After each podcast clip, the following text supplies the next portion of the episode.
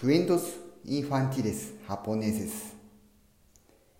Esta vez tengo una información. Hola, ¿cómo estás? Gracias por escuchar mi podcast.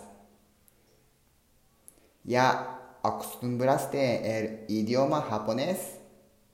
Lo que se acostumbra necesita que repetir varias veces. Tengo una información. ¿Quieres hablar con una maestra vía internet? Ella vive a Japón 30 años y es mexicana. Si tiene algun dudas, el idioma japonés o gramáticas y cualquier cosa, プレグンターはええじゃん。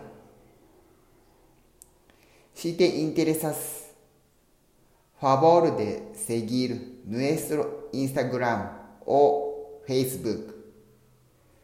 ブスケルドテカパパモア。オトラベス。ブスケルドテカパパモア。い。También mándame mensaje directo.